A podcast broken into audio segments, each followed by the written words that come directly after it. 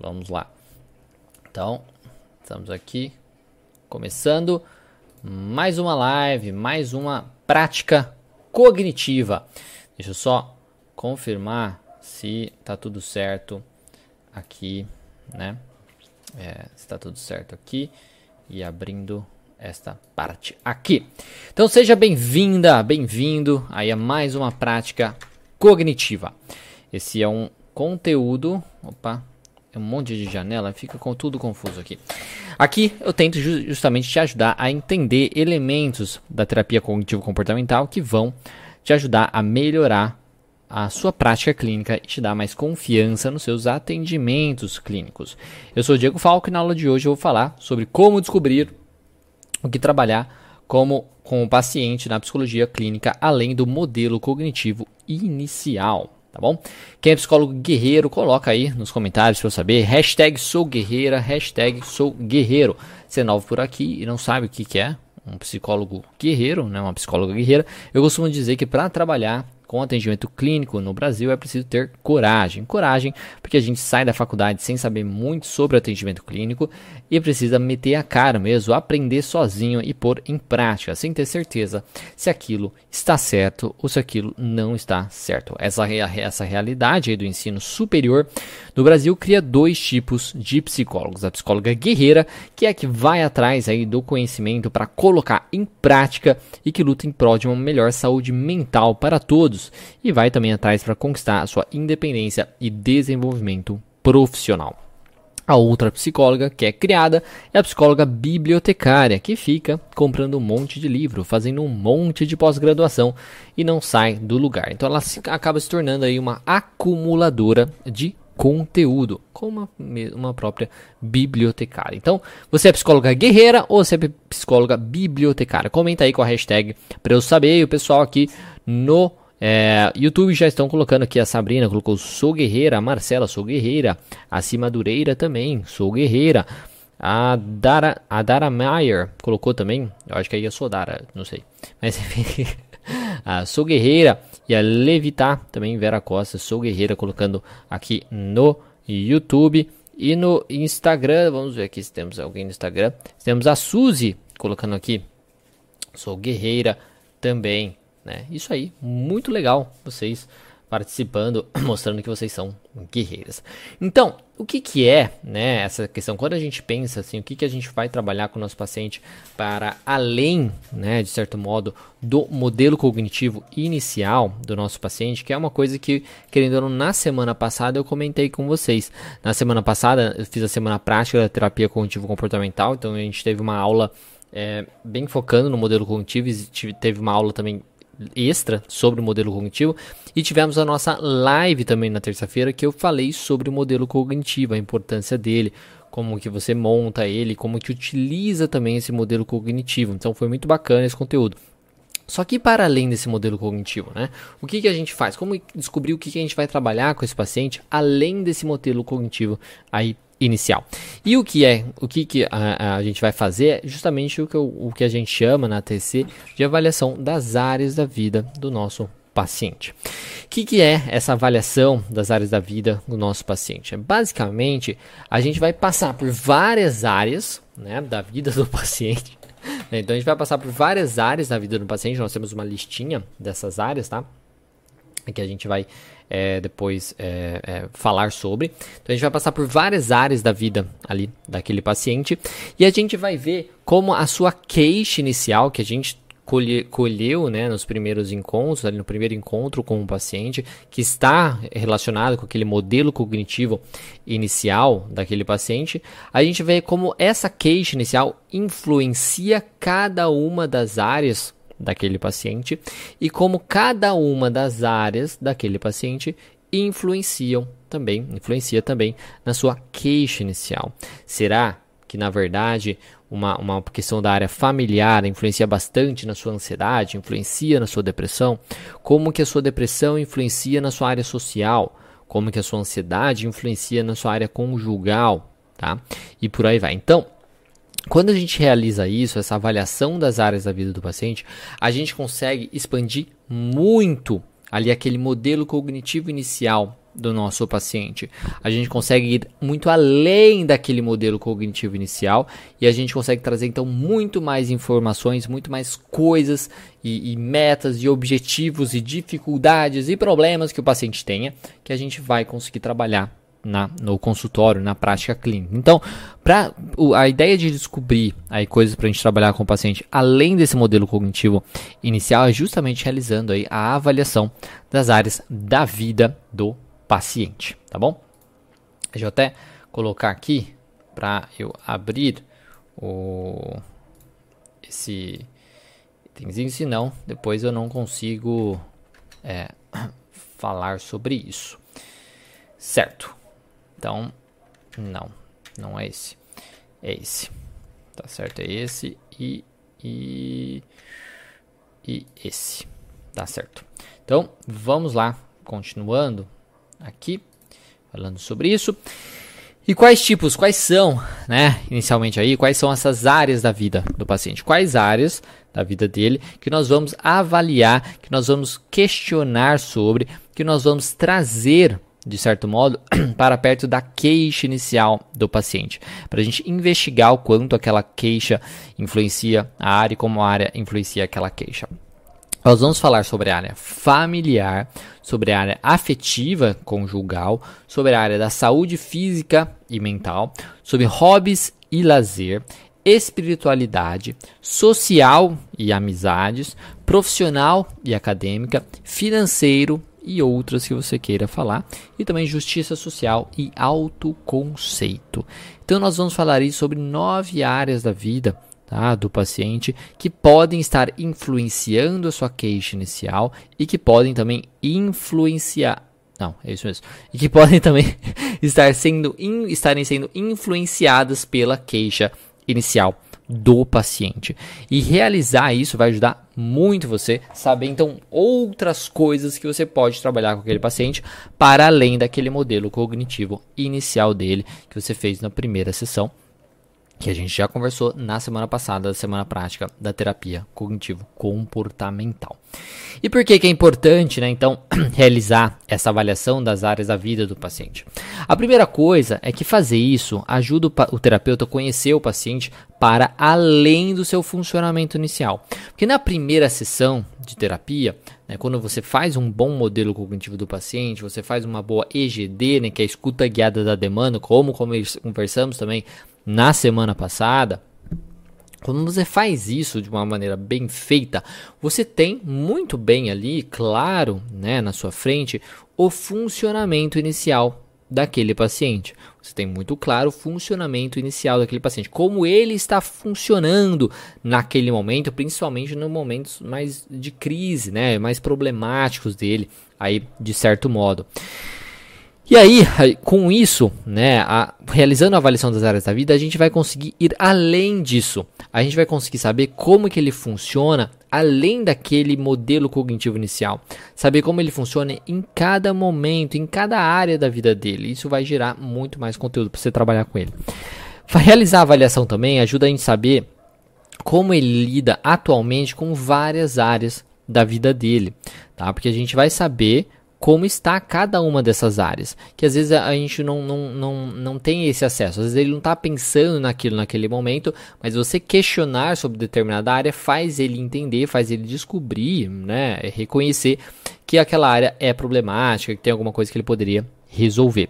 Ajuda também a saber como a, a, no desenvolvimento de melhores metas de tratamento. Porque você, como você vai expandir o seu problema, então você vai descobrir que às vezes na área familiar tem alguma coisa ali que pode ser importante ser trabalhada. Às vezes você vai descobrir que na área conjugal tem uma coisa muito importante de ser trabalhada ali com o paciente. Às vezes você vai saber que na área de saúde tem alguma coisa importante para ser trabalhada. Porque você pode descobrir, por exemplo, que ele não faz atividade física, se ele não, que ele não faz, por exemplo, é, é, que ele não come direito, tá? Você pode descobrir que ele tem algum histórico também relacionado à saúde que está atrapalhando ele. Você pode descobrir que ele não tem nenhum hobby, que ele não tem nenhum lazer, que ele não faz nada aí que beneficia ele, que traz algum prazer. Você pode descobrir que ele está insatisfeito com a vida profissional. Então você pode descobrir várias outras coisas que não necessariamente estavam ali presentes naquele primeiro contato com o paciente. Então isso ajuda você ter melhores metas de tratamento, mais metas de tratamento para você trabalhar com aquele paciente. Ajuda também é, com alguns pacientes que falam pouco, porque muitas vezes, às vezes, algumas pessoas me perguntam, né? Ah, mas o que fazer? Na verdade, isso aconteceu, acho que na mentoria de, de ontem da, da academia da TCC.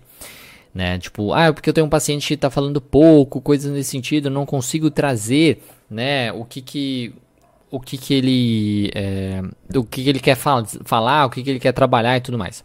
E uma orientação né, que eu dei foi justamente de você trabalhar com a área da vida dele, né, de você ir passando por cada uma dessas áreas da vida e investigar como que está essa área, como que ele vê essa área da vida dele. Está boa, está satisfatória, ou está ruim, está mais ou menos? Como que ele gostaria que essa área estivesse de certo modo. Como seria o ideal, a versão ideal dessa área da vida dele? Para a gente saber também se ele está próximo desse ideal ou não. E aí a gente já tem coisas para trabalhar, por exemplo, com esse paciente. Então, fazer a avaliação das, das áreas da vida do paciente dá muito mais conteúdo que vai te ajudar, por exemplo, com alguns pacientes que falam muito pouco. Porque daí você consegue trabalhar com esses pacientes já tendo os dados ali que ele trouxe a respeito das áreas da vida dele. Vai ajudar também na autopercepção de como a sua vida está perante os seus objetivos, como eu já falei. Né? Então vai conseguir mostrar pra gente, né, como que o paciente está perante os objetivos dele. Então o que, que, que ele quer? O que, que ele quer atingir na vida dele? E como está? Ah, eu gostaria de ter muitos amigos. Como está essa área da vida de, de, eh, de relacionamento, da área social dele? Como que está? Ah, eu gostaria, na verdade, de ter uma namorada. Como que está isso? Qual é a dificuldade dele de ter uma namorada? De encontrar alguém? Né? Então a gente consegue expandir muito além do modelo cognitivo, como eu estou comentando, descobrir outras metas e saber como ele está perante essas, essas metas, esses objetivos dele. Então, assim, fazer a avaliação das áreas da vida do paciente nos dá então mais pontos para trabalhar com o paciente, mais modelos cognitivos, mais ciclos de manutenção da dor, porque eu posso montar um modelo cognitivo novo de cada área, de cada problema em cada área da vida dele, né? Por exemplo, novos ciclos de manutenção da dor também que mantém ele ali naquele problema. Eu posso também aí ter dados relevantes da história dele que podem é, estar influenciando as suas crenças disfuncionais, porque eu posso entender que às vezes um, um jeito que o que o, o, o pai, né, que o pai se comporta, as crenças do pai podem estar influenciando o funcionamento do paciente né?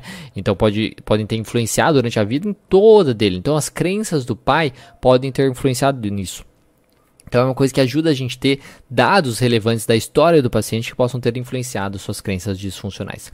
E nos ajuda também a não esquecer de nada, tá? Nos ajuda também a, não, a nós não esquecermos de nada, porque é, às vezes a gente vai passando por cada área da vida, porque se a gente não faz isso, por exemplo, não faz essa avaliação das áreas da vida, às vezes a gente vai começar o trabalho e tudo mais, e às vezes tem alguma coisa importante em alguma área ali para ser trabalhada. Só que o paciente nem pensa sobre isso.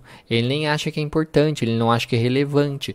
E aí você trazendo isso, você consegue ter acesso a muito mais conteúdo daquele paciente, você não esquece de nada de, de, de se trabalhar com aquele paciente. Se esse conteúdo estiver te ajudando aí, compartilha ele com outros psicólogos ou estudantes de psicologia que você acredita que podem se beneficiar dessa aula. Se você está aqui no YouTube, aqui embaixo tem uma setinha para você compartilhar. E se você está no Instagram, tem aí um aviãozinho de papel para você clicar e compartilhar. Então clica na setinha ou no aviãozinho e me ajuda a levar esse conhecimento para mais profissionais de psicologia, porque minha missão aqui nas redes sociais é ajudar aí os profissionais de psicoterapia a ter mais confiança, terem mais confiança nos seus atendimentos clínicos e assim deixar a psicologia clínica e a TCC mais acessível a todos. Quem compartilhou, escreve aí eu compartilhei também curte esse conteúdo para mostrar que você gosta do meu trabalho no YouTube, dá um gostei, uma joinha assim e no Instagram mete o dedo aí no coraçãozinho e tudo mais para realmente saber que você gosta do meu conteúdo e as redes sociais saberem que você gosta do meu conteúdo também, né? E a gente perguntando da semana da prática da terapia cognitivo comportamental que aconteceu na semana passada, que foi um evento gratu gratuito que eu falei justamente coisas práticas da terapia cognitivo comportamental, as primeiras coisas que você tem que saber para trabalhar com a TCC. Né? Então eu falei sobre o modelo cognitivo, por exemplo, sobre GD e também sobre a primeira sessão de terapia, tá? Vai acontecer novamente esse evento, só que daqui dois meses, tá bom? Porque a gente faz uma semana de evento gratuito e depois eu abro as inscrições da academia da TCC. Então, nessa semana, as inscrições da academia da TCC estão abertas. E aí, então, só daqui dois meses que a gente vai ter aí a questão do novo evento da semana prática da TCC tá? Então é isso que é importante falar. Se você tem interesse na academia da TC, quer conhecer mais, enfim, coisas nesse sentido, você que está no YouTube tem um link na descrição desse vídeo. Se você quiser conhecer, tem um vídeo lá explicando como funciona e tudo mais, se for de seu interesse. E se você estiver no Instagram, você pode entrar no meu perfil. Tem um link na bio lá também, vai ter um botão para você poder acessar, tá certo? Então é isso. Então, vamos lá, continuando então essa parte aqui das áreas da vida. Então, agora, o, então re, repetindo, né? Quando a gente fala, tá? O curso básico está, tá com as, as, com, está com as inscrições encerradas porque justamente estou com as inscrições da academia aberta para não confundir o pessoal, tá? Achar que está adquirindo um, se inscrevendo em um e está se inscrevendo no outro, tá? para não confundir as pessoas. Então, o curso do Essencial do TC estão com, está com as inscrições encerradas. A academia, que é uma plataforma mais completa, que inclui tudo o que eu já fiz, mais mentorias, supervisões, é, oficinas que eu faço ao vivo também sobre as, os assuntos da TC para destrinchar tudo. Tem uma comunidade também de psicoterapeutas, tem exercícios práticos que a gente faz também para ensinar os alunos dentro da comunidade, enfim, todas essas coisas. Aí tá, isso está com as inscrições abertas. Então vamos lá. Então, a primeira coisa que você vai sempre ter em mente quando você for fazer a avaliação das áreas da vida do seu paciente, que eu já falei aqui a cada área, né? Mas eu vou falar de novo. é, enfim, a primeira coisa que você precisa ter em mente é que quando você for passando, tá? Quando você for passando por cada uma das áreas ali, conversando com o paciente e tudo mais, é pensar, é ter em mente qual a queixa inicial daquele paciente, né? Então, por quê? O que, que ele pensou? É perfeitíssimo, Miguel perfeitíssimo. o que aquele paciente passou, né, as queixas iniciais dele, e como que essa queixa influencia aquela área que você está perguntando, aquela área que você está trabalhando com ele. E como também essa área pode estar influenciando eu falei repetir a mesma coisa, mas enfim, como aquela área pode estar influenciando a queixa dele e como a sua queixa pode estar influenciando aquela área. Então, você precisa ter isso em mente quando você for passando área por área, tá? Para você questionar, para você investigar cada vez mais. Então, quando você passar pela área familiar, por exemplo, você precisa ver o que? Os comportamentos, os pensamentos e as crenças dos familiares, por exemplo. Quais comportamentos os familiares têm que podem estar influenciando aí o paciente, ou podem ter influenciado durante a vida dele inteira? Quais pensamentos e crenças os familiares possuem que podem ter influenciado o paciente durante a vida dele inteira ou estarem influenciando a vida dele atualmente. Ou quais comportamentos, pensamentos e crenças eles têm sobre a queixa do paciente. Às vezes o paciente é muito ansioso e o pai pensa, ah, porque você é isso por conta da sua ansiedade e tudo mais. Então, como que isso está ligado aí? Como são esses relacionamentos familiares? Como ele se relaciona com o pai? Como ele se relaciona com a mãe? Como ele se relaciona com seus irmãos? Ou com a sua outra família, sua família anterior? também, os avós, coisas nesse sentido. Como são esses relacionamentos? Quais experiências significativas? Será que houve experiências muito significativas na área familiar que ele acha importante de comentar, seja lá no passado, seja agora, tá? Depois temos a área conjugal, né? Então, como que é o relacionamento com o seu parceiro? Como que é o relacionamento com o parceiro? Quais, são, quais foram as experiências significativas que ele teve nessa área? seja no relacionamento atual, seja num relacionamento anterior que ele teve, ou na falta de relacionamentos também, né? Foi rejeitado várias vezes, enfim. E quais são as expectativas de relacionamento? O que, que ele quer? O que, que ele busca, né? Num relacionamento. Ah, eu sempre quis casar, sempre quis ter filho, enfim. Que ele busca para ver também como a sua realidade está e qual a, a expectativa, o que, que ele quer, né? No relacionamento. Pra gente ajudar ele a chegar lá e realizar alterações aqui agora para chegar lá. Na área da saúde física é ver medicamentos, que medicamentos que ele toma.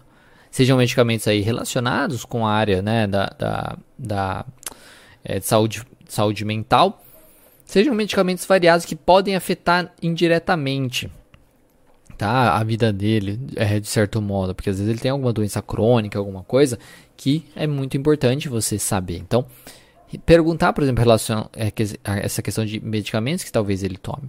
Quais diagnósticos anteriores ele teve, tanto físico como mental também, que possam podem afetar, podem ter afetado a vida dele e afeta a vida dele hoje também.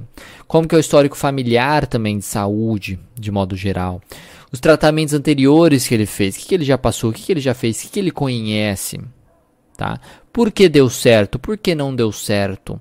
Até mesmo para você saber coisas que você pode testar com ele, coisas que você pode não testar. Porque às vezes você vai testar uma coisa que já testou, tentou anteriormente e não deu certo. E aí você pode ver isso e às vezes realizar adaptações baseado nisso. Como está a alimentação dele, porque querendo ou não, a alimentação influencia bastante. Né? Influencia como ele lida, a questão do estresse, a sua imunidade, influencia a questão da, da, do sono dele também. Então, como está a alimentação dele? Como que ele lida com isso? Como está a sua atividade física? A gente sabe que a atividade física é excelente para todos os transtornos. Então, independente do transtorno do paciente, do problema do paciente, a atividade física é muito importante. Então, o que, que ele faz de atividade física? Não faz? Por que não faz? E quais experiências significativas também ele tem na, nessa área, por exemplo, de saúde né, física e, e mental. Lembrando que sempre a gente vai passando nisso e vai questionando também como essa área influencia sua queixa inicial, como sua queixa inicial influencia essa área. Depois temos a área de hobbies e lazer, né? O que que, o que, que ele faz que dá prazer? Tá? O que, que ele faz que dá prazer nele? O que, que ele faz que dá prazer? É muito difícil a gente encontrar. É, é, é, triste isso, mas é difícil a gente encontrar alguém que sabe coisas que dão prazer, né? Um hobby que tem uma paixão, de certo modo. Hoje em dia as pessoas estão muito perdidas nessa questão de paixão, sabe? De ai, eu tenho tesão por isso, ai, é isso que eu gosto tal. Mas enfim, você vai ajudar o paciente com isso também. Então o que, que ele faz na vida dele atualmente que dá prazer? O que, que ele fazia antigamente que gostava muito e parou de fazer? Por exemplo. O que, que ele não faz e gostaria de fazer? Sempre quis fazer. Quais paixões ele tem?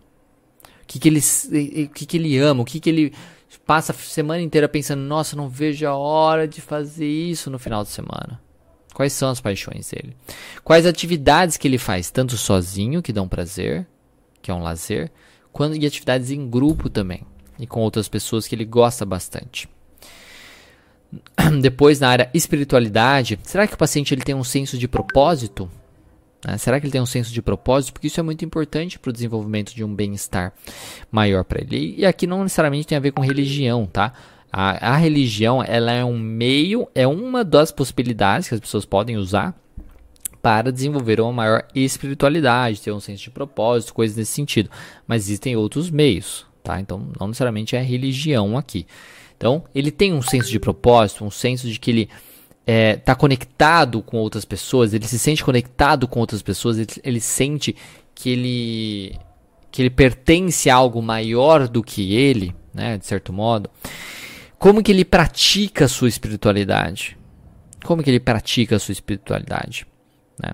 De certo modo, para ele sentir, ter essa sensação de pertencimento, de certo modo. Como que ele vê o seu futuro também? Como que ele vê o seu futuro. Então, dentro dessa área de espiritualidade, a gente vai ver muito isso, sabe? Essa questão de propósito, essa questão de como ele se vê é, no mundo, na comunidade, de certo modo, né? E como ele vê o seu futuro. Depois, na área social, né, de amizades, quantos amigos ele tem? Quantos amigos esse paciente tem? Quais experiências significativas ele tem? Como são os seus relacionamentos também? Quais expectativas desses relacionamentos. O que, que, ele gostaria, como ele gostaria que fossem os seus relacionamentos aí de amizade e como são. O que, que talvez o que, que, talvez impede ele de ter aquele bom relacionamento, um relacionamento que ele gostaria. O que, que impede? O que acontece? Quais experiências significativas ele teve nisso também, né? E como são os relacionamentos atuais da profissional acadêmica, a gente vai ver quais expectativas profissionais esse paciente tem. né? O que, que ele gostaria de atingir? O que ele sempre quis atingir na vida dele profissional? Como está atualmente a sua vida? Né? Como está atualmente a sua vida profissional ou a sua vida acadêmica, de certo modo? Como está, como houveram experiências significativas nessas duas áreas, acadêmica e ou profissional, que ele acha importante comentar? Quais planos ele tem para o futuro, seja acadêmico, profissional ou os dois? Que planos ele tem? Lembrando, reforçando aqui, que todas essas que a gente for passando, a gente vai questionar, a gente vai tentar investigar como essa área pode estar influenciando a queixa inicial dele e como a queixa inicial dele pode estar influenciando essa área. A gente vai perguntar direto mesmo assim, né? Tipo, aí, existe aí alguma uma influência na sua ansiedade, essa questão profissional? Ou essa questão profissional é, é, ou a, a, essa questão profissional é afetada pela sua ansiedade? Porque às vezes o paciente fica ansioso porque, ai meu Deus do céu, eu não tenho emprego, eu não, ai meu Deus do céu, eu não sei que faculdade escolher, né? Então, você vê a, que, a, a, área da vida dele influencia a queixa dele. Ou a sua ansiedade influencia a sua, sua vida também, né? No sentido, ah, eu não consigo estudar porque fico ansioso, né? Eu não consigo trabalhar direito porque eu fico ansioso, sou perfeccionista, enfim, coisas nesse sentido. A área financeira também, então, como está atualmente a área financeira do paciente, a vida financeira dele, né? Quais experiências significativas ele tem nessa área financeira? Quais planos ele tem também nessa área financeira? Como que ele maneja essa área? E depois justiça, justiça social e autoconceito, não? Então, qual valores, quais são os valores que o paciente tem a respeito dele mesmo, do mundo de forma geral? Quais os pontos fortes e os pontos fracos do paciente? Basicamente, os pontos positivos e os pontos negativos dele, como ele se vê e quais crenças pessoais ele tem também.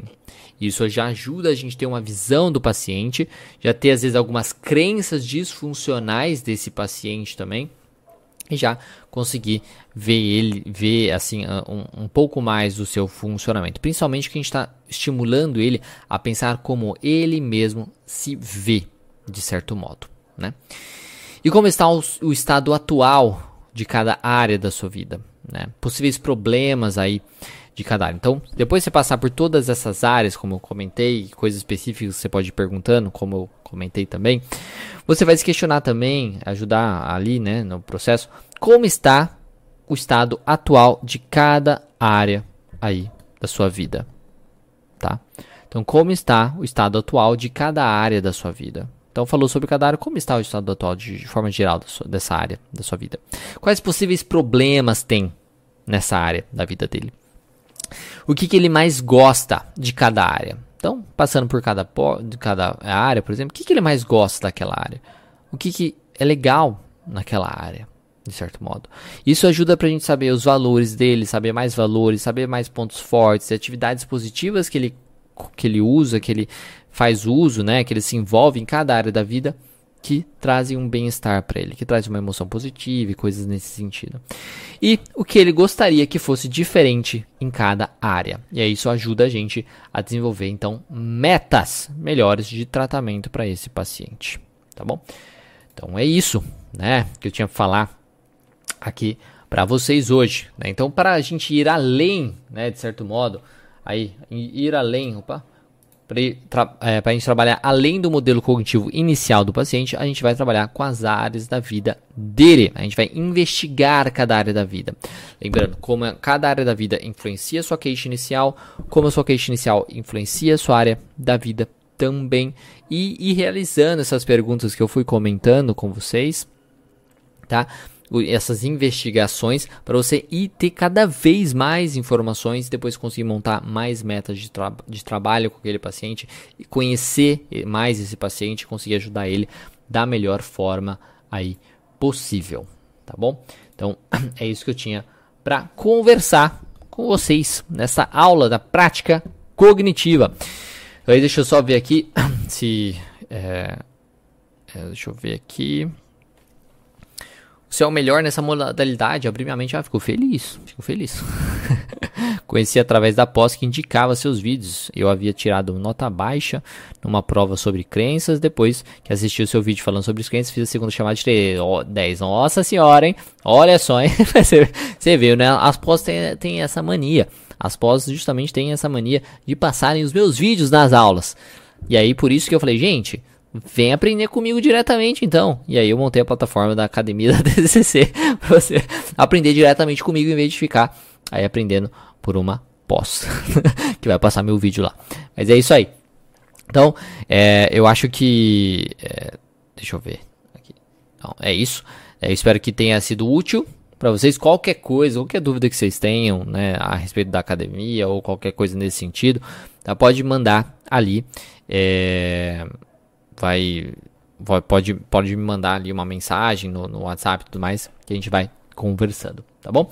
É isso, espero que vocês tenham gostado. Uma boa semana, uma excelente semana, um excelente feriado, né? Para vocês também, acho que amanhã é feriado.